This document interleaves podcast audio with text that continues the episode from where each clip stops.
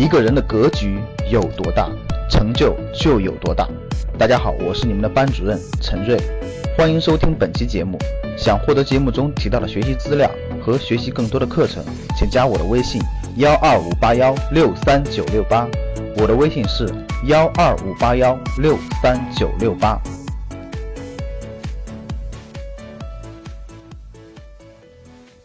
半分钟时间给大家做个总结吧。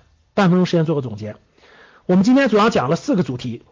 第一是贸易战，我们通过四到五个核心的问题，大家梳理一下对贸易战的看法和理解，也就是站在更高的角度去理解了贸易战，就心中有数了，不至于那么紧张。我们也明白了，特朗普作为商人政治家和这种牛人政治家还是有很大差别的，对我们也是有利有弊的。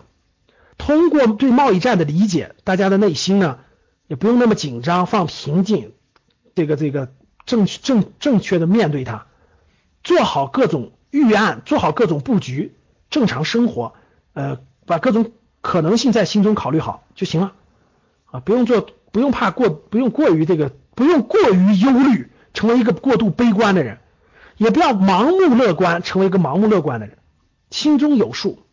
总体上，我们要做一个长期乐观的人，就长期看我们是乐观的。长期上，我们以乐观面对国运了。第二，我们交流了关于房地产的看法，我也布置了个作业，我也布置了个作业啊。四五线很多三四五线城市的这种未来的养老也好、救济也好、低保也好、公职人员的工资也好，到底靠什么去发？大家认真去想想这个问题，带着问题思考。然后我讲了商什么是商业模式，特别是什么是个人的商业模式。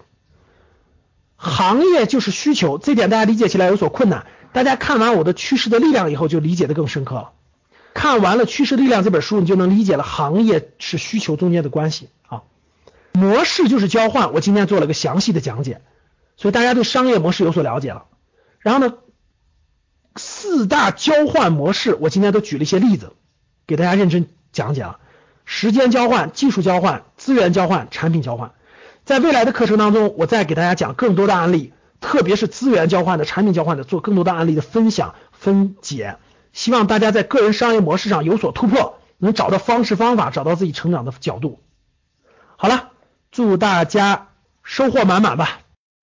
想获得更多投资理财、创业财经等干货内容的朋友们，请加微信幺二五八。幺六三九六八。figure